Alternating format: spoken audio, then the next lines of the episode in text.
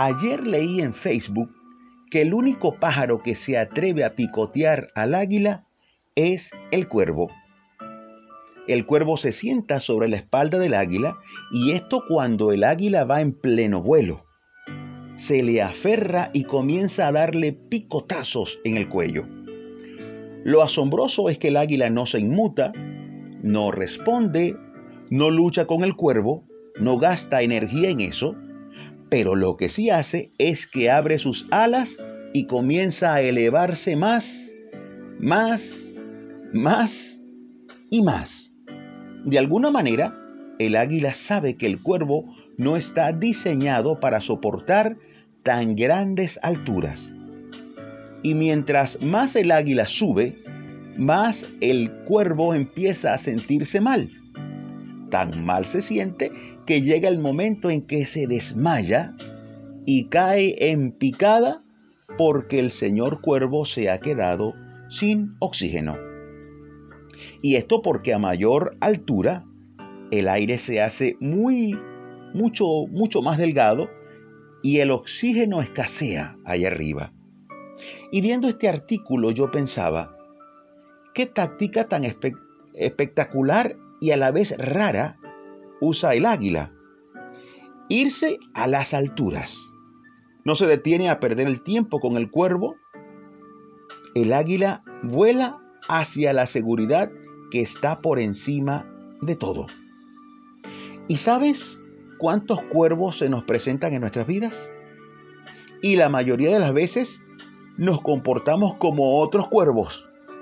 Empezamos a darnos picotazos unos a otros, olvidando que en las alturas está nuestra salvación. El Salmo 93, 3 y 4 dice, alzaron los ríos, oh Jehová, los ríos alzaron su sonido, alzaron los ríos sus ondas. Jehová en las alturas es más poderoso que el estruendo de las muchas aguas, más que las recias ondas del mar. Jehová en las alturas es más poderoso. No importa qué tanto rujan las aguas, ni qué tanto ruido produzcan los cuervos. Jehová en las alturas es más poderoso que todo. Y la pregunta es, ¿cómo llego a las alturas? ¿Cómo puedo llegar? Bueno, extrañamente, a las alturas se llega descendiendo. Sí, descendiendo. No existe nada que te eleve tanto a la presencia de Dios como cuando te humillas ante Él. Cuando pones ante Dios tu oración, cuando desciendes con tu súplica, allí comienzas a conquistar las alturas y todos los cuervos que te atacaban caerán aparatosamente y Dios te dará la victoria y te exaltará cuando fuere tiempo. Y la mayor prueba de descender nos la dio Cristo. Cristo estando en lo alto, ¿qué hizo? Descendió para darnos vida. Descendió para morir. Y luego de descender, fue elevado hasta lo sumo, hasta lo máximo. Filipenses 2 del 5 al 11 dice, haya pues en vosotros este sentir que hubo también en Cristo Jesús, el cual siendo en forma de Dios, o sea, estando en lo alto, no estimó el ser igual a Dios como cosa a que aferrarse, sino que se despojó a sí mismo, tomando forma de siervo, hecho semejante a los hombres. Descendió a un nivel tan sencillo como el de nosotros. Y estando en la condición de hombre, se humilló aún más. Se humilló a sí mismo haciéndose obediente hasta la muerte y muerte de cruz. Por lo cual Dios también le exaltó hasta lo sumo y le dio un nombre que es sobre todo nombre, para que en el nombre de Jesús se doble toda rodilla de los que están en los cielos y en la tierra y debajo de la tierra, y toda lengua confiese que Jesucristo es el Señor para gloria de Dios Padre. Jesús descendió y fue exaltado hasta lo sumo. Si desciendes, subes. Debes subir bajando. Ahora, si pretendes subir subiendo, allí tendrás un conflicto que para nada es recomendable. Algo así le pasó a Lucero, ese ser maravilloso creado por Dios, que quiso subir y fue humillado. Se quedó sin oxígeno. Isaías 14, del 12 al 15 dice, ¿Cómo caíste del cielo, oh lucero?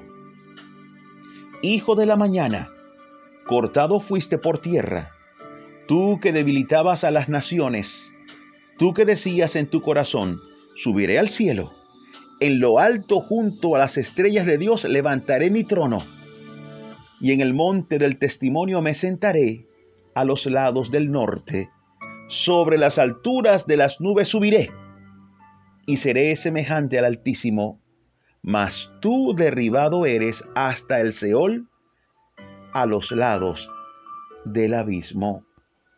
¿Qué pretendió Lucero? Subir. Quiso subir subiendo. Y yo quiero concluir diciéndote esto, no importa la cantidad de cuervos que estén atacándote ahora. Gente que quizá no quieres o no quieren que eches adelante, que vayas, que avances. Pues hoy te digo, desciende a la oración. Bendícelos no dejes de hacer lo que haces para Dios, no te detengas, pero no caigas en el error de querer subir en tus propias fuerzas. Y esto para que los cuervos dejen de atacarte, cuidado con eso, debes descender y Dios hará el resto. Haz como Jesús, toma forma de siervo, humíllate, sirve a los demás, ríndete ante Dios y Él te dará la altura que Él quiera y será en el tiempo que Él decida hacerlo.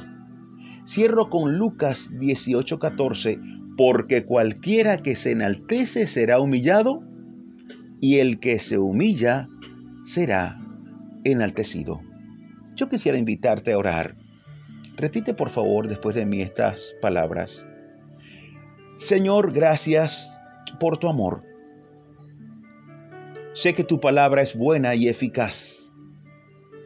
Ayúdame a dejar todo confrontamiento y a humillarme ante ti. Sé que tú me elevarás cuando fuere tiempo.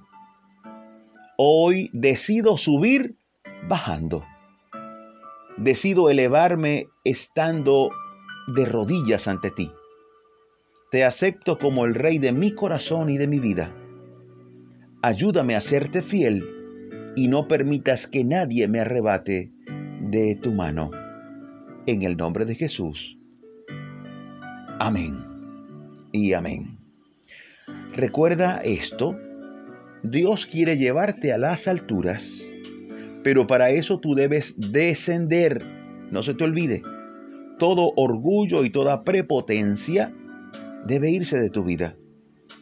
Debes poner tu rostro en tierra para que esa humillación te eleve y puedas vivir en el nivel de gloria y unción que Dios quiere para ti.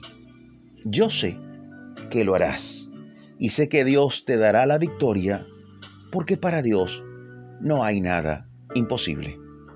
Si deseas comunicarte conmigo, puedes escribirme a mi correo imerenarvaez.gmail.com Me despido recordándote que seguimos aquí siempre dando pisadas de fe junto a ti. Hasta la próxima, Dios mediante.